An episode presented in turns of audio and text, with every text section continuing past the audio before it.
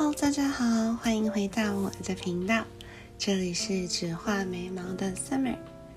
时间过得真的很快，从第一集 Podcast 到第三集，转眼间我们也过完了农历新年。大家开工之后的日子，不知道是不是都拥有了收假症候群，或是还很顺利呢？那就收听这集 Podcast，让我做你的太阳，我们不负好时光。其实我自己最近心情也是蛮乱的，因为开始做了很多很多的计划，而这些计划都会影响到下半年度的行程，所以就要特别特别的慎重，心情多少就会受到影响。所以一年之计在于春这句话，是它有它的道理在。对我来说，我习惯会把所有要做的事情都先写下来，因为如果我光是用想的想一遍之后，就觉得我的天呐，事情怎么这么多，越做越多，越做越不完，然后就很烦躁。越烦躁的时候，根本就不会有进度的产生。那写下来之后，反而会有个好处，就是可以把。做过的跟还没有做过的清楚的分开来，也可以把顺序清晰的写下来，这样相对而言心情就比较平稳安定。处理事情的时候也不会一直要担心说，那我下一件事情做完了没？那我上一件事情有没有做好？这样。其实今天想分享的主题一大部分是我想要重新整理自己的思绪，然后也跟大家精神喊话一下，在一年新开始的时候，大家秉持着希望，很希望接下来的日子跟所有大小事情都可以顺顺利利。那到底是什么主题呢？我想要聊的就是“生于忧患，死于安乐”这句话。相信如果在台湾接受过基本教育的大家，对这句话都不太陌生。毕竟好像是国中还是高中的时候课文都要背，但是时间一久远，我们可能都已经忘记了，或是当时只是为了要考试而努力去读它每一个的意思。很久很久了以后，我又回来看了这句话，我觉得。我有点想要把“生于忧患，死于安乐”打一个问号。我们到底是不是真的在忧患中才会生，在安乐中就一定会死呢？那我们就重新快速的复习一下“生于忧患，死于安乐”。它其实是孟子所说。那他其实大概刚开始就在说，有一群人，大概是舜、父、交葛、管夷。然后孙叔敖跟百里奚这些人都在非常非常困苦的环境里所生活，然后他就举这些圣贤的例子，在困难忧患中崛起，以来证明说后面他好像说到天将降大任于世人也，要苦其心志，劳其筋骨，饿其体肤，空乏其身，这一堆可怕的事情发生之后，才能让你出类拔萃。简单而言，我整理一下，他的意思就是说，我们人们要在不断的克服困难，在苦痛之中求得生存，才能增加聪明才智，然后在这些矛盾里才能意志坚定。为什么我要笑？因为其实这些困难对我们来说可能有点远，但是又很近。在现代生活中，困苦的定义好像已经不太像是以前，可能要在非常艰困的环境中耕田捕鱼求得生存，或是要时时刻刻担心会被诬陷进入到冤狱。但是说实在的，我们生活中有很多大大小小的鸟事吗？说一句比较中肯的话，虽然说这节目我。比较想要走疗愈系，但是人生嘛，shit happens，life is honestly hard, man。我就曾经看过一本杂志吧，它好像在分享说，types of shit that we encounter in life。简单来说，就是我们生活中遇到大大小小的鸟事。第一种就是 your shit，自己的鸟事，可能是有很多。小小的插曲自己所造成的，那这件事情你会天天都发生，很可能是早上睡过头迟到被主管骂，或者是工作上不小心发错邮件，这种大大小小自己所造成的插曲，就是 your shit。第二种就叫做 their shit。Their shit 是什么意思呢？别人的鸟事，听起来很奇怪，别人鸟事干我什么事啊？但是这种事情天天都会加诸在你自己的身上。可能他们昨天跟朋友吵架，可能他们昨天睡不饱，气就撒到了你的身上。人是群居动物，那我们平常上课、上班都会跟人互动，这种情绪的波动，还有各种情绪的影响，都会产生比较不正向的反应。那这就叫做 bear shit。第三种鸟是比较特别。应该说是它叫做 old shit。前面的话，我们可能比较讨论是生活中发生的事情，那 old shit 可能就会是比较是情绪、情感跟记忆层面的。你可能有一过一段非常不好的回忆，或者是有一段伤你很深的感情，这些旧的鸟事都会在不定时的时刻中突然又闯进生活里。天哪！感觉就是想丢掉又丢不掉的沉重包袱啊！怎么会每天都要背着它？终于来到第四种 shit，叫做 new shit。当然，我们有 old shit，当然就有 new shit。人生活中每一分、每一秒、每一刻都在经历着大大小小的事情。现在突发的这个 new shit，你要怎么处理？或许这真的不是你的问题啊，也不是别人的问题啊，但是事情就发生了。来到了第五种 shit，heavy shit，沉重的鸟事。这种沉重鸟事比起前些那些可能可以解决的鸟事，来到的更加严重。沉重的鸟事可能会让你一时之间不知道该怎么处理，一时之间好像失去了方向。题外话，现在我就要举一个例子，叫做 their shit。我现在不要消音，你可以清楚听到狗叫声。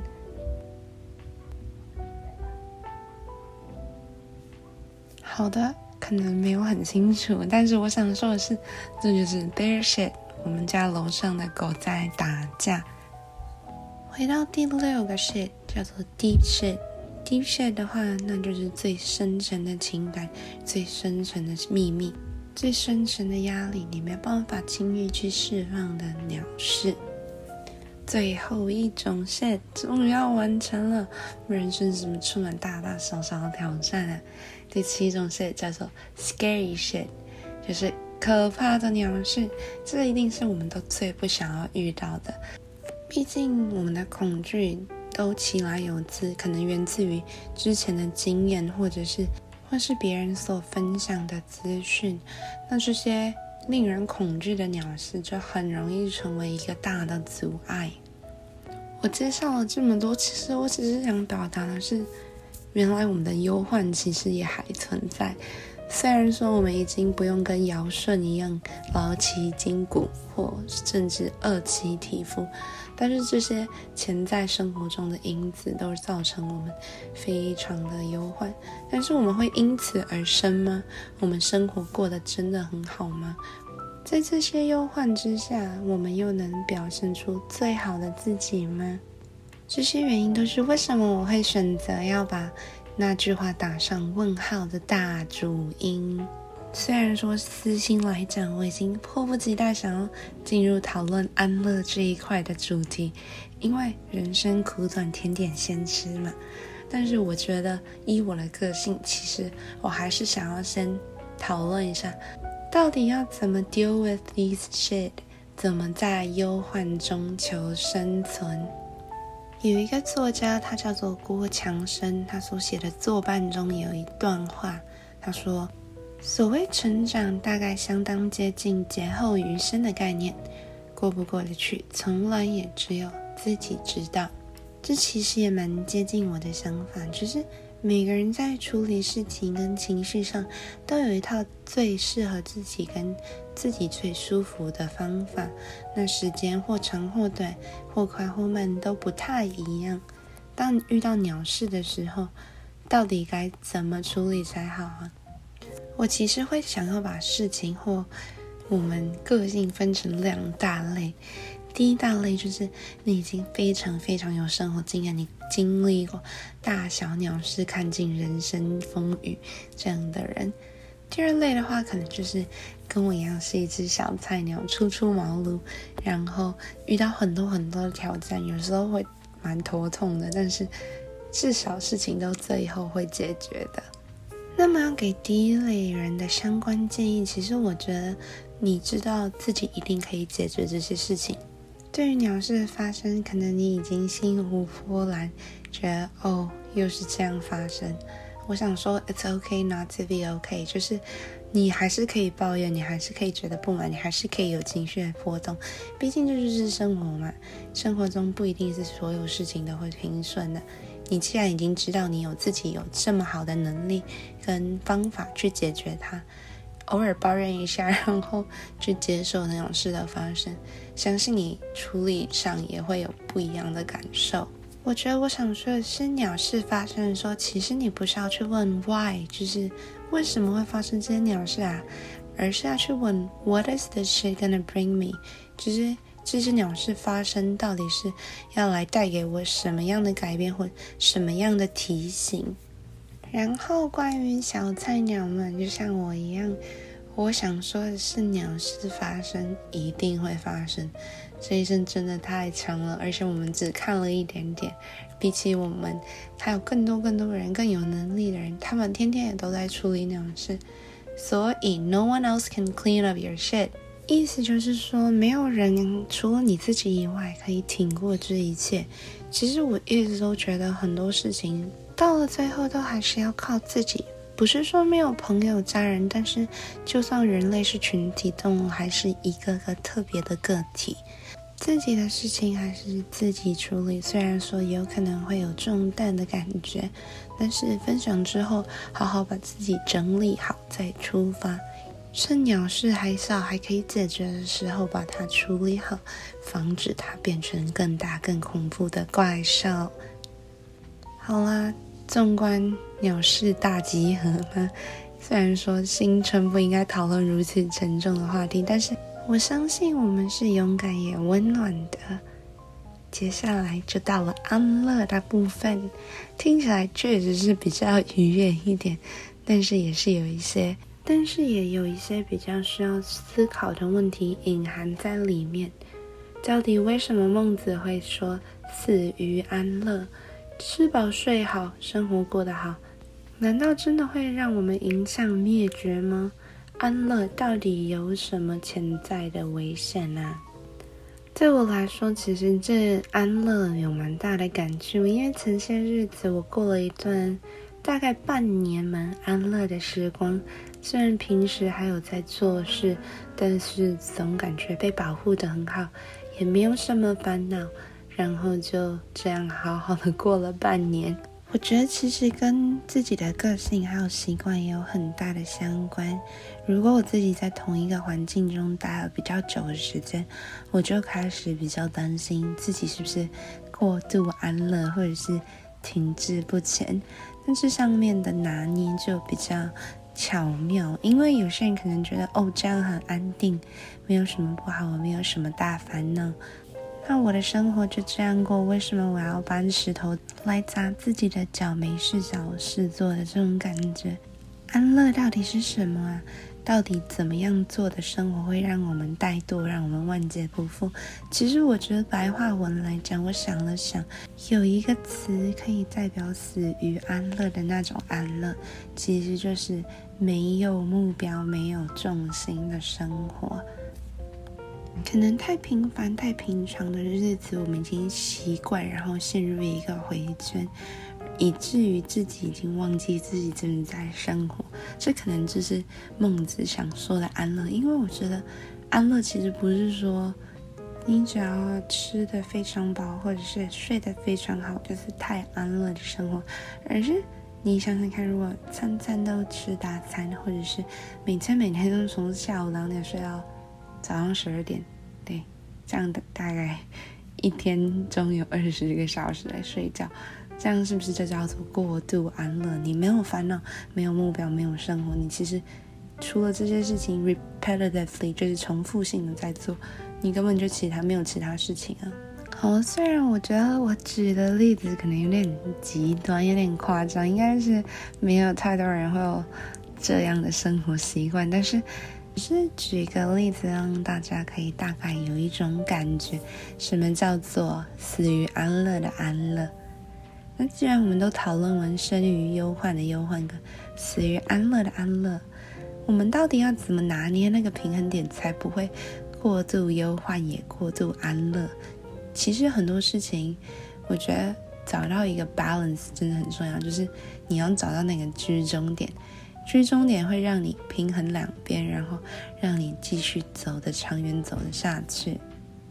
有人可能觉得，那好啊，那我每天就生活在忧患里吧，每天就处理那些大小鸟事，然后只要抱着希望苦尽会甘来，我就可以生。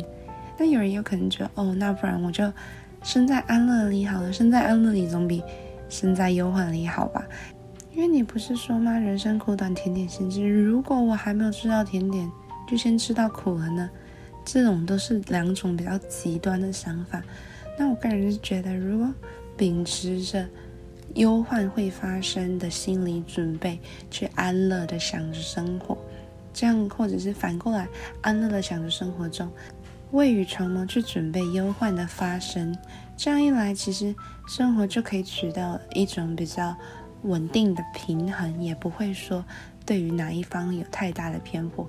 我们其实也不用去担心说，那我是不是太忧患或太安乐？偷偷来分享我自己的生活方式，我其实还蛮喜欢的。虽然说有一些小小的瑕疵，需要是调整，但是。对于现在的我而言，我其实还蛮满意的，而也暂时陪我度过了一段时光。就是举例而言，我现阶段求学的话，求学上会有求学压力，但是我会找到一个做这件事情，我可以一直持续性的做，譬如说跳舞、健身、唱歌、写作这些比较让我感到安乐、安逸、快乐的时光的事情。这算是生活中的一小部分。那当我真的在处理事情上面，觉得哦，这个鸟事我解决不了，我真的是需要抽离一段时间，我就 switch，就是转移到做这件让我快乐的事情的身上。那可能做这件事情时间不用很长，不到一个小时，或者是再长一点点，大概有两到三个小时。但是在做这件事情的时间里，我觉得我自己是充电的，觉得自己有足够的勇气再去回到忧患里，那这件事情就属于我的小安乐。那其实真的很鼓励每个人去寻找属于自己的小安乐，因为在当你做这件事情中，你获得不只是抽离的时光，你还可能会有成就感跟一种归属感。可能可以是冥想，或者是跟朋友聊天、看电影啊、听音乐，这些等等的都不能算是太安逸的生活，也不能算是太放纵。就好比是说，你很喜欢吃黑胡椒牛柳，但是当你的如果你的黑胡椒加过多多于牛柳的时候，那个味道整个就不对了，对吧？所以比较像是一个平衡，你需要足够的牛柳跟。足够的黑胡椒，才能做出一盘好吃的黑胡椒牛柳。整段 podcast 讲下来，我其实想要表达的就是，整集 podcast 讲下来，其实我回归到中心，我想讲的是，既然我们已经选择要生活，就好好生活，把生于忧患，死于安乐当做是一种提醒，那去寻找对于自己来说最好的平衡。把忧患解决好，也把安乐放进去。那这样的话，我们也可以健健康康的生活，好好找到生活的重心。我到现在也不太敢说我是一个处理的非常好的人，我的忧患也挺多的。但是希望在成长的同时，我们都到最后能够骄傲的说出，我们是一种平衡的人。